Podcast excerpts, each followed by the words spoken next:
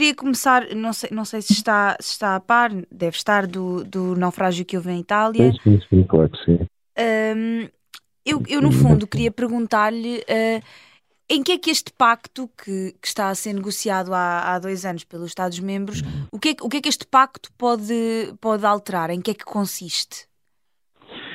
Este pacto, este pacto é essencialmente, um, visa essencialmente alterar o sistema atual, ou seja, um sistema que é, que é este sistema de Dublin, não é? Que é um sistema que já, eh, que já veio, que já veio dos anos 90, portanto já, já, já é bastante antigo, e já foi reformado duas vezes depois disso. E, e é, desculpa, eu, tô, eu, eu, eu, penso que está a gravar, mas eu estou com, eu com um bocado constipado, por isso estou com, hoje estou com uma. Ah, sim, sem problema. Não, Estou com uma voz de sei lá de quê. Não tem mas, problema. Eu vou, eu vou recomeçar, está bem? É só sim, para avisar sim. que estou com esta voz, é porque sou mesmo aqui com, com um bocado entupido.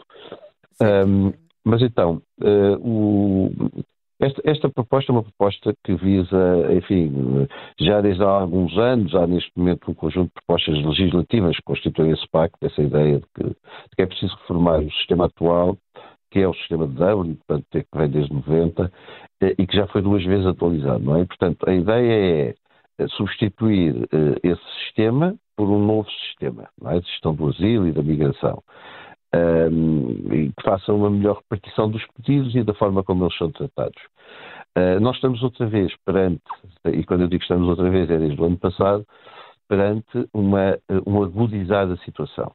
Uh, houve, como sabemos, uma crise terrível em 2015, 2016, e quando digo terrível é no sentido em que a Europa e, e, o seu sistema de asilo, esse sistema que já existia, foi profundamente pressionado, isto é, uh, houve uma, uma avalanche de, de, digamos, de acessos à União Europeia, aos países da União Europeia, com foco em alguns, em alguns países, enfim, há várias rotas, não é? Como sabemos. Esta rota do Mediterrâneo e, a, e, e pelo mar é não só, já na altura era, mas é não só a mais, eh, digamos, procurada, como aquela que tem, eh, obviamente, mais custos em vidas humanas e, portanto, que chama mais a atenção. Não é a única, obviamente, mas é uma, é uma rota muito, muito, muito procurada e, e foi uma rota muito procurada em, 2000, em 2015 e 2016.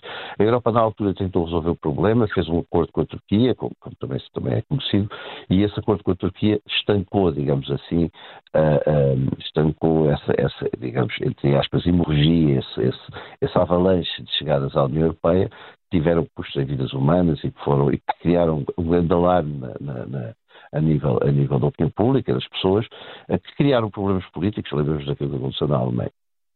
Ora bem, isso, uh, uh, desde então que há uma grande preocupação com esta situação, a solução com a Turquia não é sequer uma solução ideal, Uhum. A Europa gasta até muito dinheiro aí, não é?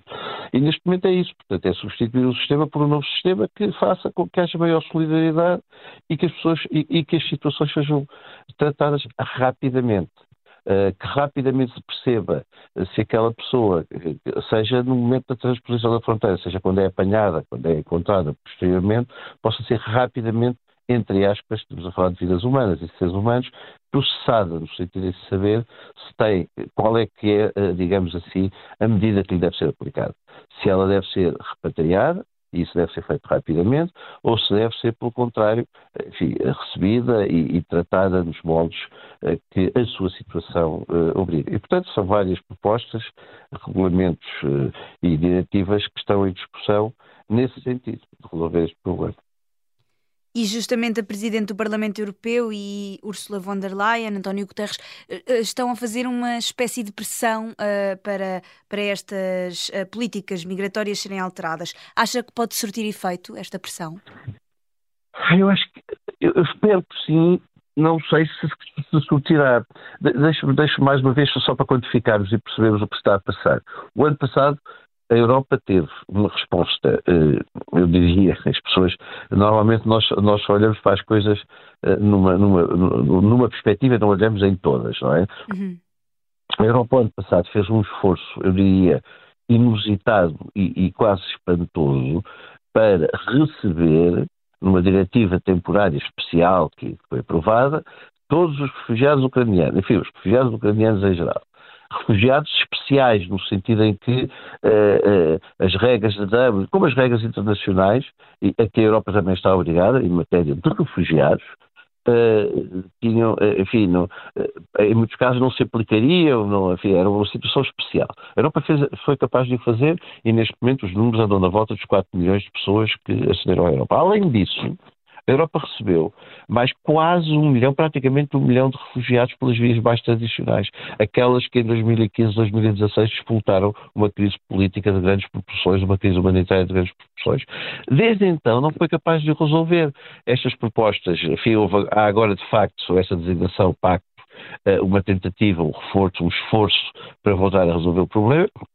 Uhum. Agora o problema continua-se, uh, digamos, a situação continua a incidir sobre alguns países e alguns desses países têm hoje, por exemplo, é o caso de Itália, uh, governos e, enfim, e, e políticas próprias que, enfim, consideram que a política europeia não funciona e não devem ser eles a ser obrigados a arcar com todo o esforço.